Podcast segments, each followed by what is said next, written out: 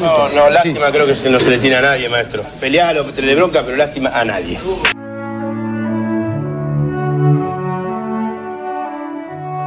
Lástima a nadie, maestro.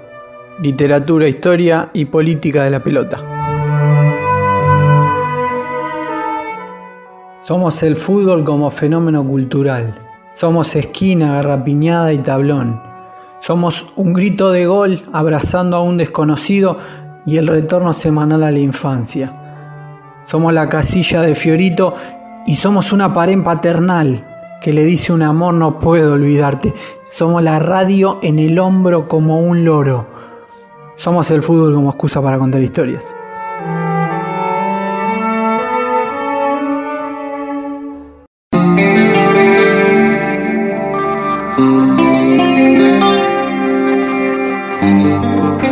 Toledo, Toledo, Toledo, Toledo.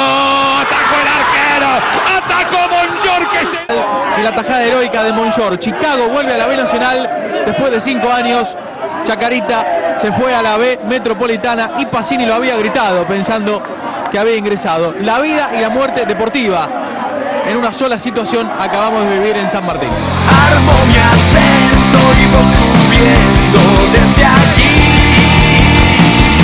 Lástima a nadie radio. Ascenso hasta el fin de los tiempos.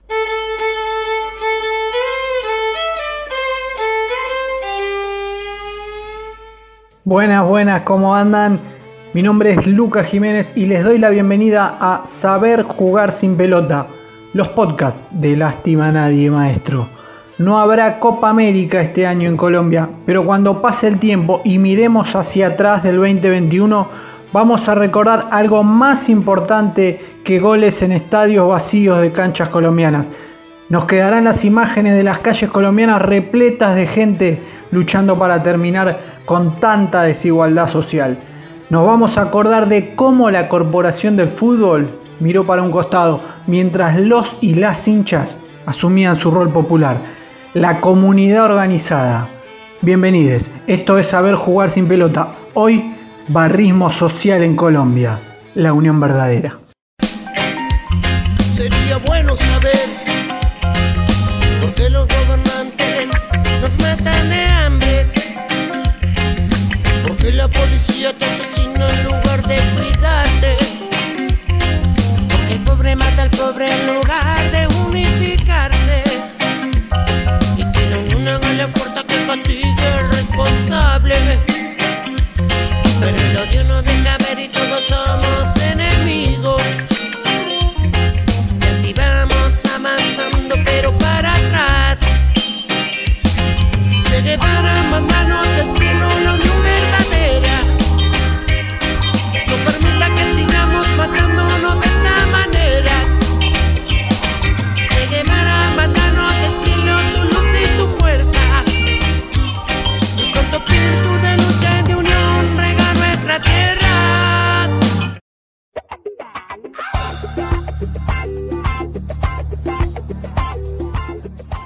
Los paros nacionales o las manifestaciones son una manera de repensar el presente y el futuro de una nación.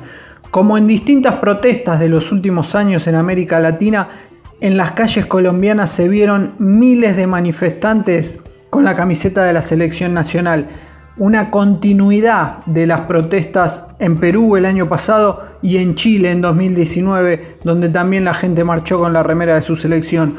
Otro aspecto que se replicó en Colombia fue el rol fundamental de las barras de los clubes en las protestas.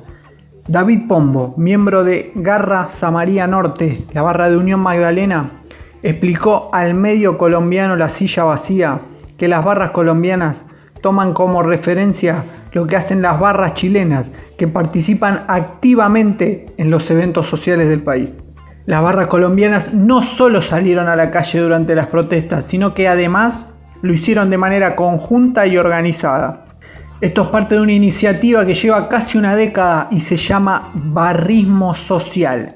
Desde Medellín, Andrés Felipe Muñoz, miembro de los del Sur, la barra de Atlético Nacional, nos explica cómo surge y qué es el barrismo social.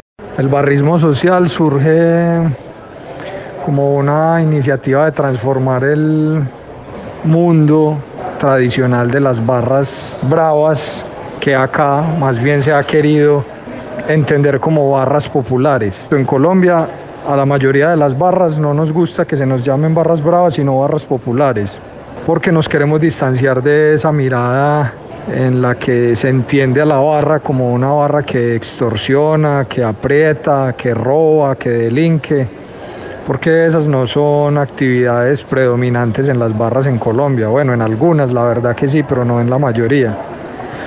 Entonces, a través del barrismo social, hemos querido también encauzar el nombre de las barras populares, entendiendo que son barras donde hay un montón de gente de las poblaciones, de los territorios, que en definitiva han preferido y han optado por hacer un trabajo que beneficie su barrio, su ciudad, y no exclusivamente el apoyo y el aliento a su equipo de fútbol. En ese orden de ideas se conformaron unos valores, unos baluartes en el barrismo social que tienen que ver con trabajo de solidaridad, con trabajos pedagógicos, educativos y con todo un asunto que tiene que ver más con lo social en un país que lo necesita tanto. Básicamente es un intento de transformar el barrismo tradicional hacia un barrismo un poco más pensado en las comunidades, pensado en la sociedad en general, no exclusivamente en el aliento a un equipo de fútbol.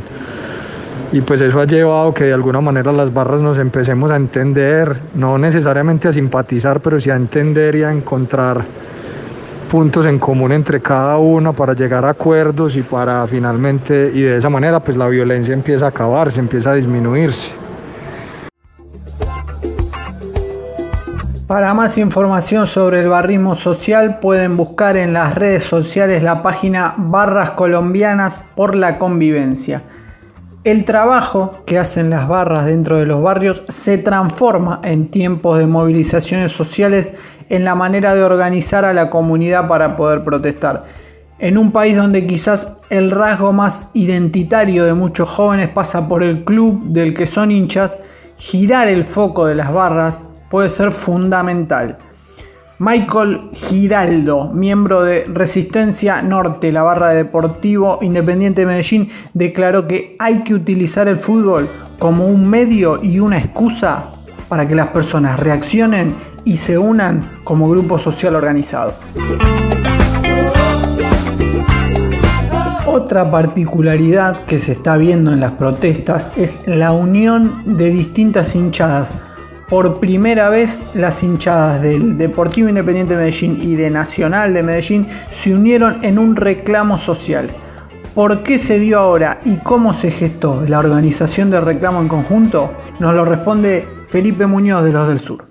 Nunca nos habíamos unido las hinchadas del DIM y de nosotros en torno a un reclamo, a pesar de que siempre han existido motivos para hacerlo pero podría decirse que esta es la primera vez que un paro nacional y una movilización es como tan profunda, con tanto dolor y motivaciones del pueblo para ejecutarla. Muchas personas o muchos medios de comunicación se han sorprendido por esa especie de unión o asociación entre ambas y pues obviamente lo entendemos, pero en términos naturales eso no es algo que nosotros celebremos, porque es algo que ocurre de alguna manera ya en nuestra ciudad.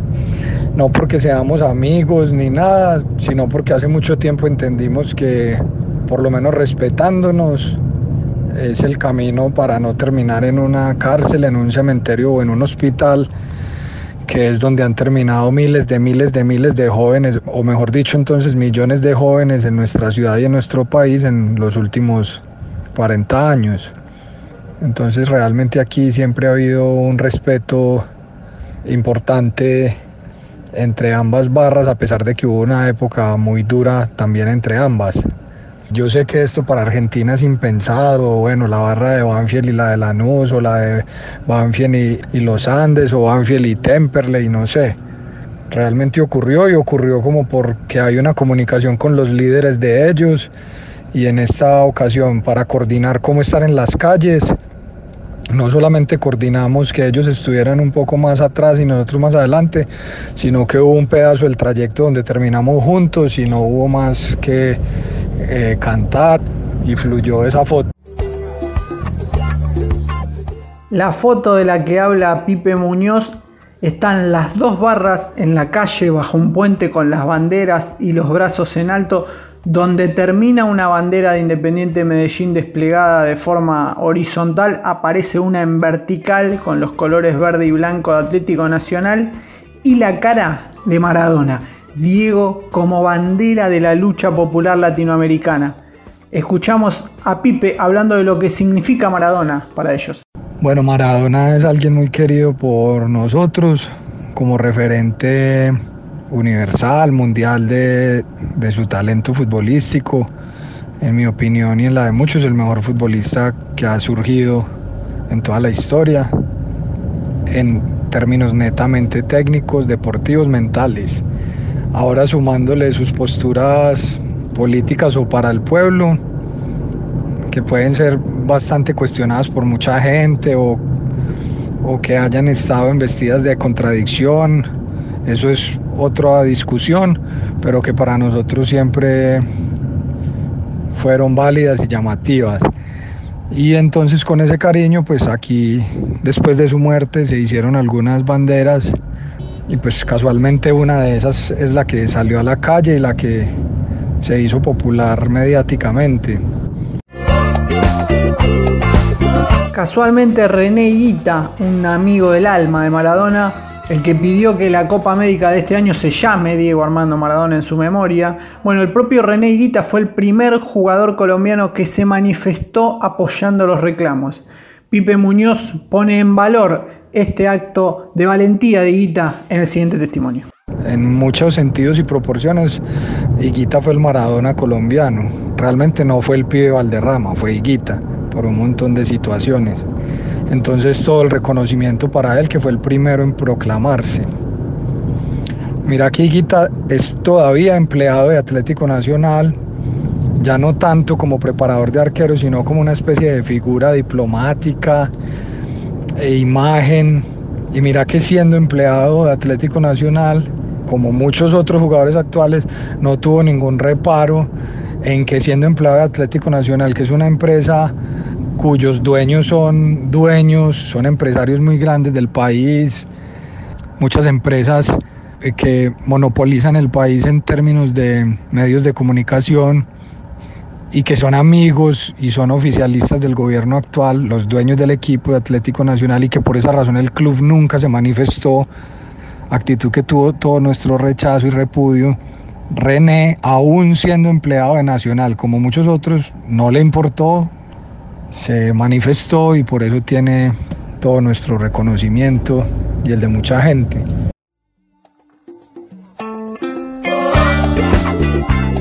Este año Argentina y Colombia iban a realizar en conjunto una Copa América que no pudo disputarse en 2020 por la pandemia.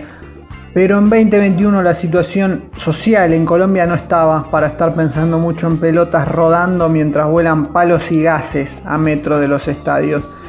Desde el 28 de abril el pueblo colombiano se manifiesta en las calles de distintos puntos del país en contra de la reforma tributaria o ley de solidaridad sostenible que su presidente Iván Duque presentó el 15 de abril en el Congreso.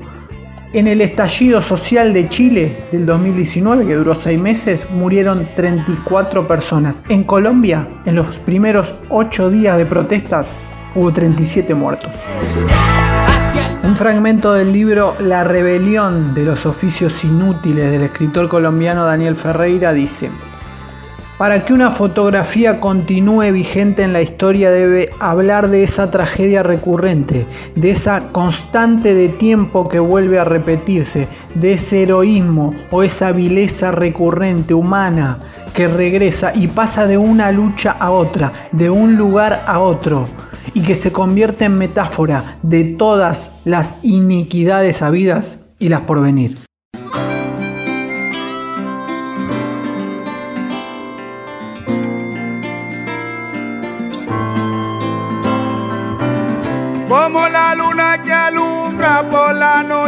Caminos, como las hojas al viento, como el sol espanta el frío, como la tierra la lluvia, como el mar espera el río, así espero tu regreso a la tierra del olvido.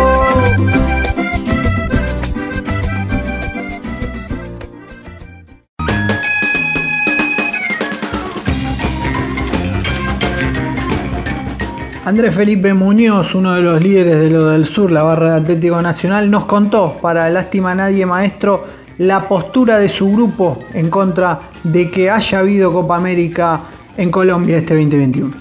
Puede ser un buen motivo para que la comunidad internacional se entere que aquí en Colombia las cosas no están bien y que no por un asunto de dignidad, de moral, no deberíamos tapar esa realidad realizando una Copa América cuando el fútbol en estos momentos no tendría que importarle a nadie o por encima de la dignidad y el bienestar de un pueblo y, el respeto por los derechos humanos, que es lo que realmente está ocurriendo en este momento, cuando se violan estos derechos constitucionales, uno de ellos la protesta, asesinando a la gente que ha protestado.